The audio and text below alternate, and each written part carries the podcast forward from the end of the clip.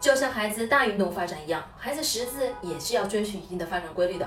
之前呢，我们提到了读绘本是为了培养孩子的阅读兴趣，其实呢，这也是在引导孩子识字的基础，让孩子啊把书当成玩具，不讨厌书，孩子才有兴趣进行下一步探索书上印的是什么。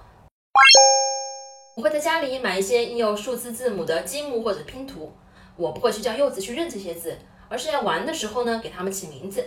这个积木叫 A，这个拼图叫 B。坐电梯的时候呢，我也会让柚子按电梯楼层，并和柚子一起读楼层变化的数字。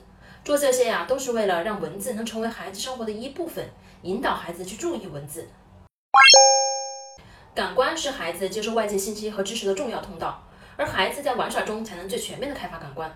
例如，我教柚子认识西瓜两个字，我不会拿一张卡片告诉柚子这两个字是西瓜，我会直接给他买一个西瓜，让他去看一看，去摸一摸，去闻一闻，去尝一尝。